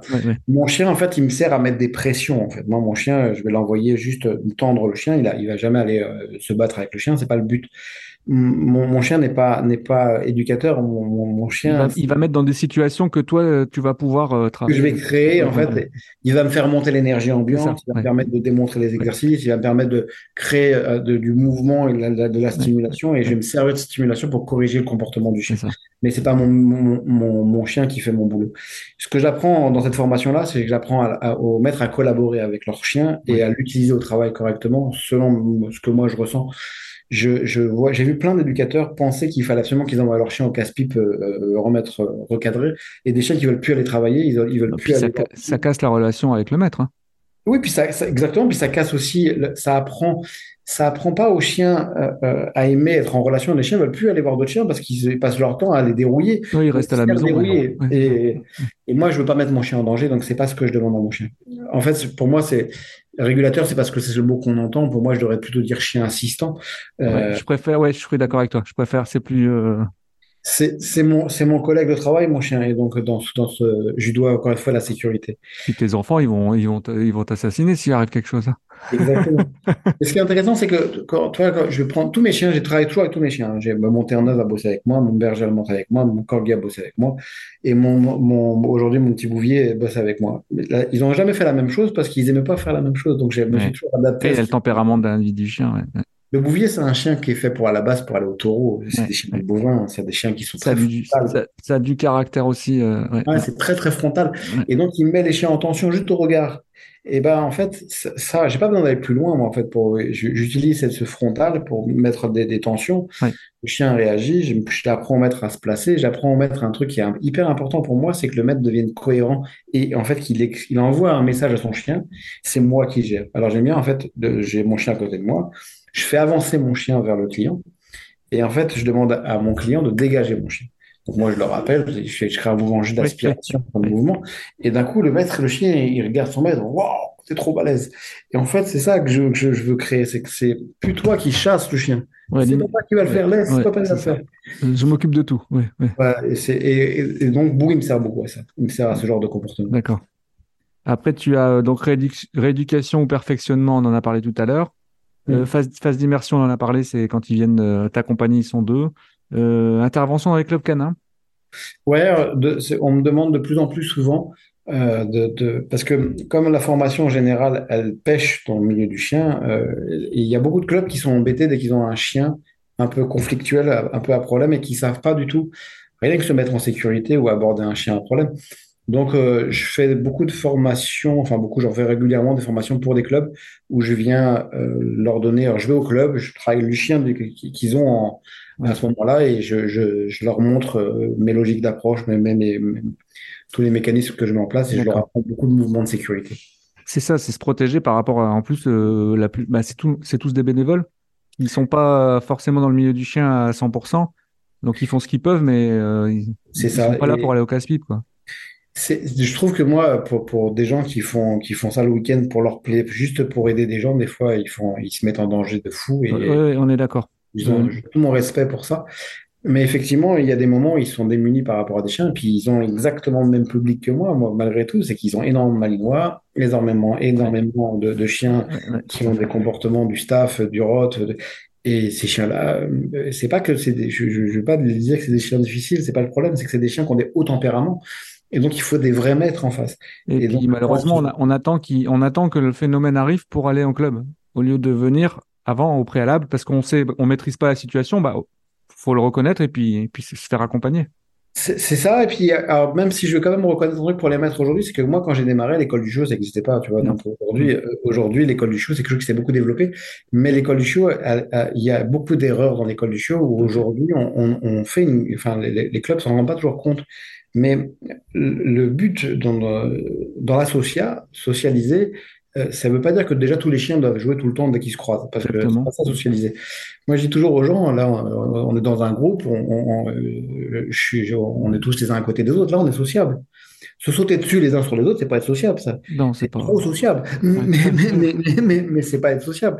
Ça veut pas dire que le chien n'a pas le droit d'aller jouer, mais ça doit, ça doit être structuré un jeu. Il y a des chiens qui vont détester la relation canine parce que, en fait, dans les écoles du show, ils se sont fait défoncer par un petit, euh, petit chefaillon qui a pris un peu le dessus. Et on a dit aux gens, surtout, n'intervenez pas. Et en plus, surtout, on a décrédibilisé les maîtres parce que mon chien, il s'est fait défoncer la gueule par un autre chien et surtout, on n'a pas, j'ai pas le droit d'intervenir ça me viendrait pas l'idée, j'emmène mon gamin au square, il se fait laminer par un gamin et dire va jouer avec ton copain. mais je suis ensemble quand même. ouais, et puis tu perds toute crédibilité par rapport à ton chien.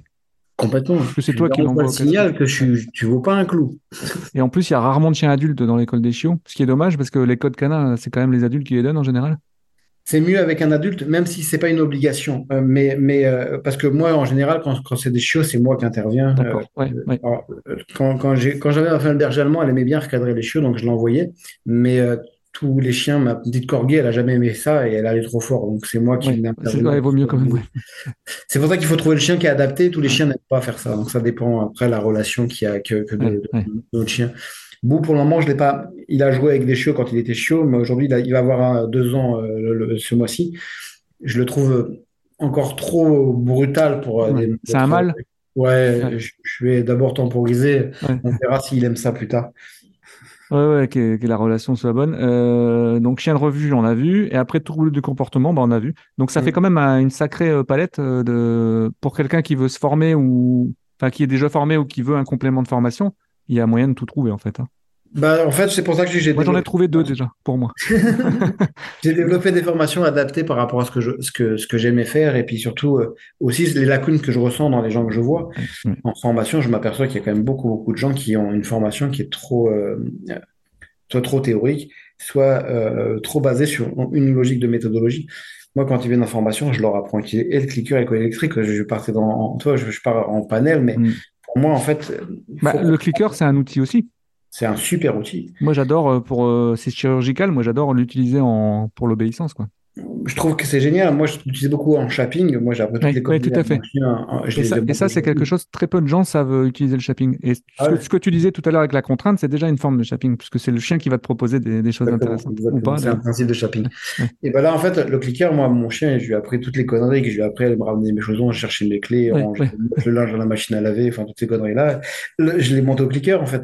Et il range ses jouets. Et puis, il y a un plaisir en plus. Tu... En plus, c'est des chiens. Le bouvier, c'est un chien de travail quand même. Donc, c'est un chien qui a, besoin d'utiliser son, cerveau.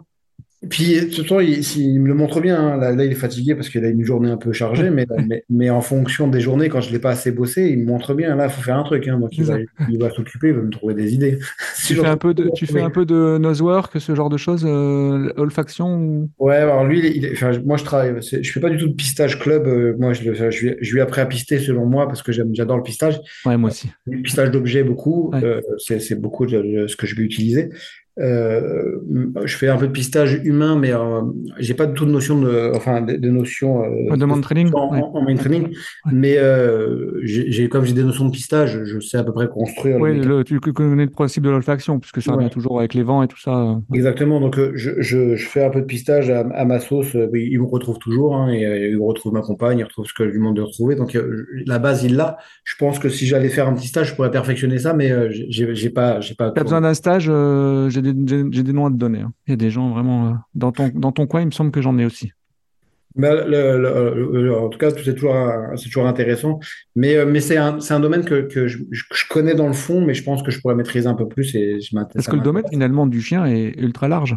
Euh, mon interview, c'était pas ce dernier, c'était il y a pas très longtemps. euh, j'étais avec euh, le, pro- le professeur qui travaille sur les, les maladies et la détection des maladies par le chien.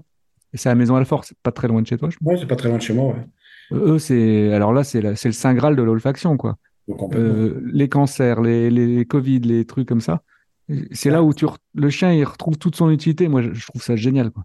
Ce qui est, ce qui est, impré- enfin, en- ce qui est toujours important, moi, je trouve, c'est qu'il faut jamais oublier que le chien, il a, ja- il a été euh, choisi génétiquement pour travailler. On, on s'est tous retrouvés en confinement et on a trouvé, on, s'est retrouvés à rien d'a- d'avoir à faire de nos journées. Et c'était sympa, euh, ça, allez, 10 jours, 15 jours, mais très vite, c'est chiant. Nos chiens vivent en confinement permanent, en fait, et ils font jamais rien. Et le, malheur de nos chiens aujourd'hui, c'est qu'ils sont tous au chômage. Donc, utiliser son sens premier, qui est l'olfaction, c'est quand même énorme. C'est du bonheur. C'est du bonheur. Et quand vous savez l'utiliser, vous pouvez tellement leur apprendre de trucs. Et puis, une fatigue de olfactive, c'est, enfin, 15 minutes d'olfaction, C'est incroyable. ça équivaut- à d'une heure de, de- de dépenses physiques. Donc, quand vous avez des jours où vous n'avez pas le temps, où j'ai pas pu faire, il a fait un temps de chien, il faut que j'occupe mon chien, l'olfaction, c'est génial. Peux le faire à l'intérieur de ta maison, dans le garage. Ah, complètement. Ouais. C'est vraiment, c'est, absolument super. Et, et il y a tellement de subtilité, il y a tellement de logique de montage. C'est, c'est- quand on s'y intéresse, c'est vraiment top. Là, c'est le cavage qui m'intéresserait. Oui, tout à fait. Euh, Il y, a des- il y a des truffes chez toi ou pas? Non, je vois, j'en sais rien, je t'avoue, j'en sais rien. Mais, mais dans l'idée, maintenant, ça m'intéresse. Faudrait que je. Euh, qu'est-ce que j'allais dire? Je regarde, je fais le tour, j'ai le refuge. Les popos, on en a parlé, on a parlé de tes chiens. Euh, étant donné que tu n'as toujours pas écrit ton livre, est-ce que tu as des livres à me conseiller? À, Alors- notre- à nos éditeurs? Moi, j'aimerais bien. j'ai- un bouquin qui est en écriture depuis trois ans euh, que j'essaye de, de- d'avancer, je- je- mais c'est un problème de temps. Euh, Ouais, je me doute, je me doute. Mais, mais, j'adorerais le finir. Mais euh, dans, alors, euh, moi, je vais conseiller. Enfin, il y a des bouquins assez vieux. hein. Il y a un bouquin, moi, qui m'a passionné quand j'étais de, de, de Stanley Coren. je, je parle le chien de Stanley Coren. Je trouve que c'est un, Ok. c'est un super bouquin. Euh, je vais euh, je- je- forcément les, bou- les bouquins de Pierre Jouventin et euh, de Guillaume Richard. C'est un, c'est un, c'est un. euh, j'arrive plus à me rappeler du nom. C'est l'éthologie. Bah, ça a été deux- les deux ont été invités sur Dog ADN. euh, Guillaume que je connais bien. C'est lui qui m'a formé, Guillaume, en Bretagne.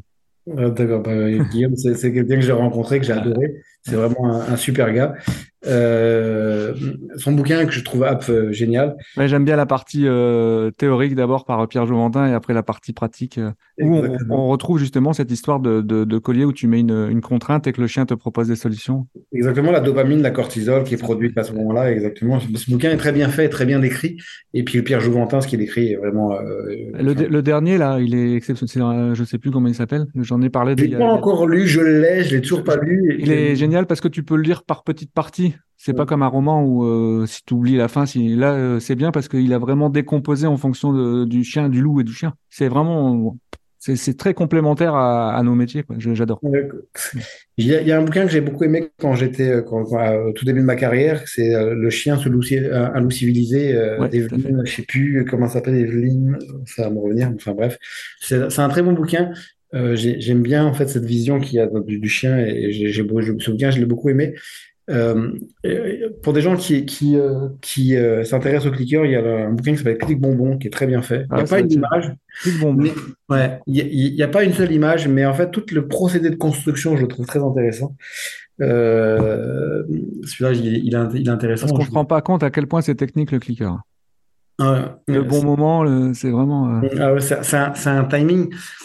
Moi, quand, bah, quand je disais au début, il y a des choses que je me, je me dis, je n'utiliserai jamais le clicker en faisait partie. Pourtant, euh, c'est parce qu'on on l'avait décrit un peu comme un espèce de, de truc. euh, Enfin, on ne l'a pas vendu correctement, je dirais. Et, et en fait, c'est le cinéma, euh, c'est un outil de cinéma pour moi d'abord. fait, en fait. ouais, ouais. Et, et c'est c'est quand, quand, on commence à faire de la télé, on commence à réfléchir à des choses qu'il faut que je construise. Et je me disais que Ouais, dans ton scénario, tu dois préparer. et, euh, et le clicker, en fait, m'a servi là. Ma chienne, j'ai une de mes, de, de mes chiennes, euh, Happy, qui a fait, qui a été la première chienne à faire de la motion capture en France. Euh, et Oui, j'ai a, lu dans ton résumé. On a fait un, elle a, été, euh, on a pu euh, interagir avec elle euh, dans une expo qui était à la Cité des Sciences, qui s'appelait le, le, l'Expo. Et en fait, euh, bah, j'ai eu du, en fait, j'avais besoin de créer des boucles. Il fallait que ma chienne, en fait, elle, elle, elle revienne se remettre toujours au même endroit en- en- à la fin. Et il fallait que je lui apprenne à mettre ses pattes à des endroits très très précis. Euh, Le clicker, euh, c'était un... C'est génial. C'est génial. ouais. Quand tu comprends la logique, c'est génial. Ouais, c'est ça. C'est ça. Ce qui est- ce que c'est- Donc, en fait, aujourd'hui, c'est pour ça que je disais qu'il y a des choses que je m'étais dit que je jamais. Aujourd'hui, j'utilise énormément, mais euh, ouais, je me suis adapté à, à- à ça. Euh, donc, ce bouquin, Click Moment, est pas mal. Euh, je vais forcément parler du bouquin de mon, mon, mon- mon pote Bertrand Buns, euh, euh, Ah oui, je l'ai vu. Allô Docteur. C'est ça, ça, ça. Je, je- l'ai- il en parle parce qu'on le retrouve aussi sur France Bleu Nord. Bon, tout le monde n'a Ouais. pas France Bleu Nord, mais moi j'ai, hein, forcément, parce que je suis dans le Nord. Mais son bouquin Allô Docteur est très très bien fait, forcément. euh, Ouais, il y a des bonnes critiques. ouais. Un, c'est un bon bouquin. Euh, et puis en fait, euh, pour, pour parler de mon, mon pote Bertrand, qui Bertrand est très très doué pour vulgariser en fait les choses et, et, et donc les rendre euh, extrêmement limpides pour les gens. En conférence, on est très complémentaires lui et moi pour ça, et, et le, le, c'est euh, on, on adore bosser tous les deux pour ça parce qu'on on, on, sait très bien en fait Ouais, euh, ouais, ouais. Quand on se connaît bien, c'est plus facile. euh. matcher dans nos fonctionnements et le bouquin est, est super bien fait pour Et ça. il y a un troisième, euh, une troisième personne, je crois, qui vous a rejoint dans l'aventure. euh, Cyril Pellafinet, Cyril ouais, c'est ça. C'est Éduc Poil qui est, du jeu- qui, qui est à Grenoble, qui est un, il est plus jeune que nous dans le métier, hein, il a, il a un peu plus de 10 ans peut-être maintenant, mais qui est un super éduc. D'accord. Euh. Si quelqu'un, si quelqu'un veut te joindre, euh, soit un particulier, soit un professionnel qui veut euh, apprendre plus sur, un- sur un domaine, euh, il fait comment? Par ton site internet? Mon téléphone est, euh, Il y enfin, a ton portable qui est accessible sur le Ouais, site en internet? je dis toujours aux gens, euh, il faut pas hésiter à me harceler parce qu'en fait, il faut bien vous dire que je reçois beaucoup, beaucoup, beaucoup d'appels. Euh, c'est pas, c'est pas, je, je le prends pas mal quand quelqu'un insiste pour me joindre. Mhm. ça, ça me vexe pas, au contraire, je- parce que euh, il faut pas hésiter à me laisser un message vocal aussi, parce que comme je reçois beaucoup d'appels, forcément ceux qui me laissent pas de message, euh, bah, en Oui, fait, bah, euh, tu zappes, t'as pas le choix. T'as pas le choix. ouais, ils passent un peu à, à, à l'as. Ils peuvent m'en- par mail, je, je- Par mail, de toute façon, Par je vais mail. tout, je vais tout mettre euh, comme ça, les gens auront direct- Par, par directement mail, accès. n'hésitez pas. En fait, euh, je dis toujours, en tout cas, en- même si par mail, parce que forcément, euh, des fois dans la masse, il y a- il y a- je le vois, je réponds, des fois j'oublie, parce que j'ai aussi une vie à côté de tout ça. Donc, il faut pas hésiter à ce qu'ils me relancent. Euh, je, je, c'est pas, c'est pas un souci. Euh, Encore une fois, je le prends pas mal. Si on peut me joindre par Facebook, hein, il n'y a pas de problème. Euh, Le Insta, enfin, le- les gens peuvent me joindre. Oui, oui, oui, ouais, sur les réseaux sociaux. Ok. Mm. Et la dernière question, euh, comment tu te vois quand tu seras grand? C'est quoi ton, gros projet, ton, le truc En fait, c'est une bonne, c'est une très bonne question. Je me pose toujours la question, c'est est-ce que je serai toujours sur un terrain dans 20 ans? Est-ce que j'aurai toujours cette niaque d'être Ouais, sur c'est ça, le matin en disant, ouais, chouette, je vais aller. ouais. Je, je, je sais pas. Je sais que je suis un, un interne, enfin, je, je, je, je suis toujours en train de faire des projets parce que, parce que j'aime vivre de projets. J'ai toujours, je cherche toujours à, à trouver l'idée qui, qui, c'est pas, je, cherche pas des challenges dans le sens où euh, je veux être euh, le plus grand. Je sais pas du tout ça. C'est juste que je m'ennuie vite et que je cherche euh, toujours Ouais, dans, ouais. quoi m'orienter. T'as besoin de diversifier. euh. Ouais. Donc, euh, je réfléchis plus à aujourd'hui dans quelle conf genre de, une conférence, c'est un peu en, en- au- au- autre. euh, C'est chose. génial, je trouve, le principe de la conférence. Je, je, je suis plus là-dedans. Aujourd'hui, c'est ça qui m'amuse le plus. C'est ces espèces de challenge euh, un peu hors norme. euh. T'en as combien de, de prévus l'année prochaine? Il y a Grenoble, donc? Alors Grenoble, c'est- la- dans la tête des chiens, je la fais une fois par an parce qu'elle est trop lourde en, en, Ouais, en logistique. en logistique, ouais, beaucoup, Ouais. beaucoup lourde. Les gens ne se rendent pas compte, mais en fait, euh, si je prends euh, par exemple la, la conférence qu'on a fait euh, à Damary Delis avec Hervé, euh, on- euh, avec Hervé, on a mis 32 000 euros sur la table avant Ouais, même de gagner un, avant de gagner un centime. Donc les gens, des fois, ils disent c'est assez cher. Ben oui, mais enfin, imaginez juste la logistique qu'il y a derrière. Quand j'ai fait celle à Paris, ça m'a coûté 20 000 euros de la mettre sur scène. Euh, donc, le, le, c'est, du taf et donc euh, je peux pas investir dans trop de conférences en même temps. Évidemment, pas- bien sûr, bien sûr, bien sûr. Ouais, ouais. Mais c'est c'est pour ça que je le précise, c'est parce que des gens pourraient se dire, on me dit toujours, mais pourquoi tu viens pas là, pourquoi tu viens pas là? Donc j'ai envie de dire euh, appel aux partenaires. Mais ça, pour, ça pourrait en fait, hein, c'est quelque chose qui, qui serait, qui serait Une, marque avec laquelle tu, tu, tu, tu es d'accord, parce que je te vois pas travailler avec une marque où tu n'es pas du tout en phase avec eux, mais Non, ça, serait difficile, mais effectivement, ça je- peut être un appel ah, de. voilà. sponsoring, ça pourrait, ça pourrait tout à fait. Ça pourrait être euh, aussi pourrait être un modèle économique, je m'excuse du terme, mais ça s'appelle comme ça. Ouais, mais complètement, mais, mais, euh, on en a besoin, je, m'en je m'en rends compte surtout aujourd'hui. De hein, toute façon, on mange pas des cailloux, hein, donc euh, à un moment, il faut. Et puis, le, le, le, le- il y a, il y a vraiment une intendance derrière, il y a, il y a du taf euh, Oui. derrière, et donc ça, ça pourrait avoir un, un effet en tout cas un- intéressant. Euh, en tout cas, avec Bertrand, on, on- la date, elle, va- elle- elle est posée, je, je peux la donner, mais euh, j'ai pas encore ouvert sur la, sur la boutique, ça sera fait dans, dans la semaine. Mais de toute façon, on a accès directement sur ta boutique. hein, Il y a, le, il y a la boutique, on fait, je crois que c'est le, c'est en mai, c'est le,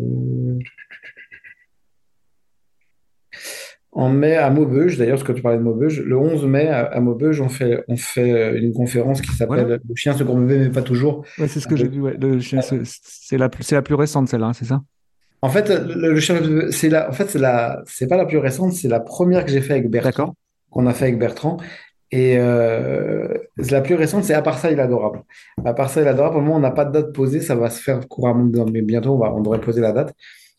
En fait, on- euh, le- la conférence, donc le, le chien se gros bébé, mais pas toujours, c'est une conférence qui est, qui est, qui est, euh, Bertrand et moi, on a chacun notre, notre partie, et c'est une conférence qui dure à peu près 4 heures et qui est Ah oui. très, voilà, c'est, c'est, c'est, c'est parler, on a, on, a peu d'interaction avec le public, enfin, on, on parle avec le public, mais ils ont peu le temps de nous répondre. Le, euh, le, la conférence, donc, dans la tête des chiens, là, on travaille avec des chiens, et là, en fait, la, à part ça, il est adorable, c'est une conférence où on a, mis- on a rendu les gens interactifs. C'est, leurs questions qui déclenchent la conférence. D'accord. Ok. Non, à part ça, il est adorable. La- sur la couverture de la conférence, en fait, on voit qu'un chien qui est, enfin, un maître qui est, euh, qui est dans un sofa, euh, qui est comme si avec le chien qui, qui a l'air d'être un psy. Et en fait, on a réellement le sofa sur scène, en fait. Ouais. Et quand la question que les gens nous posent nous paraît à, à aller creuser, on les fait monter dans le sofa. Et C'est, c'est, euh, un- Donc, Maubeuge. Donc, on a la primeur dans le Nord. Ouais. Désolé, désolé euh, à vous, public. C'est pour nous. Bon, ben voilà. Donc, Maubeuge, rendez-vous au Maubeuge en mai. Le 11 mai. 11 mai. 11 mai, Maubeuge. Là, l'affiche sera, je, je suis en train de bosser dessus. euh, tout ça devrait être en ligne euh, en fin de semaine ou début de semaine prochaine. Ok, super. Eh ben, écoute, euh, c'était génial. Est-ce que tu, pour terminer, j'aime bien que les invités, s'ils ont un message à, à faire passer éventuellement, quel qu'il soit sur le monde du chien ou autre? Moi, je, je dirais surtout aux gens, vous enfermez pas dans des idées. euh, dites-vous, enfin, je, je- voudrais surtout remettre un peu de, de, de, de, euh, de logique. Aujourd'hui, on voit beaucoup, beaucoup de- on, on lit beaucoup de choses à droite, à gauche, euh, et restez instinctif. Il y a des choses que vous auriez jamais laissé, vous, vous laisseriez pas faire à vos enfants. Pas de raison que vous laissiez faire à votre chien. Euh, il y a, personne ne vous demande d'être violent. Il n'y a pas de violence à avoir pour éduquer un chien, mais il y a, il y a un peu de cohérence. euh, Mettre des règles. Des règles complètement, exactement. Le nombre de gens je chez, chez qui je vais aujourd'hui, ils ont zéro interdit et je leur dis, mais dans quel monde il y a zéro interdit? Dans quel univers où, où votre chien peut grandir ça avec zéro interdit?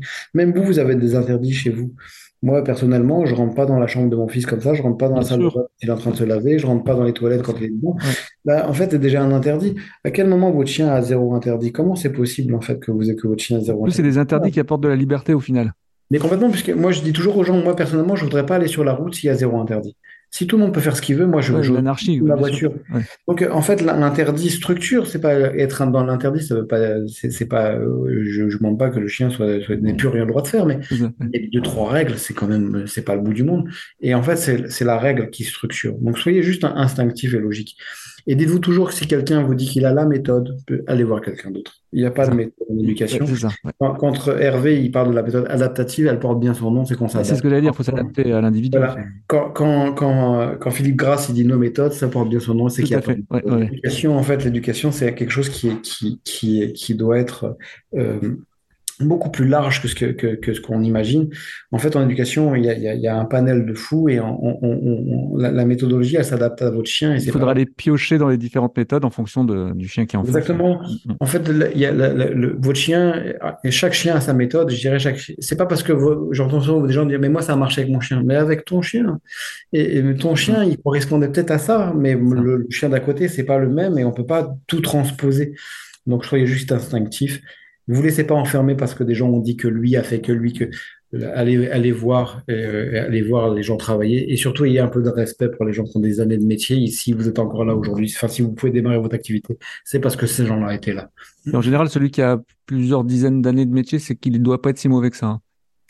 C'est ce que je, dis souvent. Je pense. Hein. À un moment, en fait, on peut pas cracher sur, la, sur, tout le monde. Euh, j'ai un, problème avec, euh, avec un, éducateur qui, fait beaucoup, qui est beaucoup sur YouTube et qui dit que 19% des chiens, des éducateurs sont des tocards. À un moment, tu peux pas dire ça. Je suis d'accord. Je suis d'accord avec toi. Tu peux pas cracher dans la soupe, en plus à un moment, le, c'est pas sain de dire ça. Il y a des vrais, il y a des gens qui, qui t'apprendront à bosser parce que tu sais pas tout, mon grand. Et donc, euh, c'est ça. On a toujours, on a tout ça à apprendre, mais il faut, faut avoir la capacité de se le, de se le dire. Et c'est valable dans tous les métiers, dans tout. Hein. Exactement. Nico, Nico, Nico, ça y est, je suis déjà passé. C'était vraiment un vrai plaisir de t'avoir. Je te dis, euh, quand euh, tu m'as répondu positivement, je me suis dit, waouh, Merci Nico. Avec grand plaisir. J'adore quand les gens sont accessibles alors qu'ils ont de la compétence. Tu vois. Il y a beaucoup de gens incompétents qui ont de la. Ça, ça m'intéresse moins. Donc merci, merci beaucoup d'avoir accepté mon invitation. Euh, je mettrai de toute façon tous les liens sur ton site internet, les réseaux sociaux, et comme ça les gens pourront aller voir euh, bah, tout ce qui est conférences, la billetterie, tout ça. Et s'ils veulent se rapprocher de toi, ils auront tes coordonnées.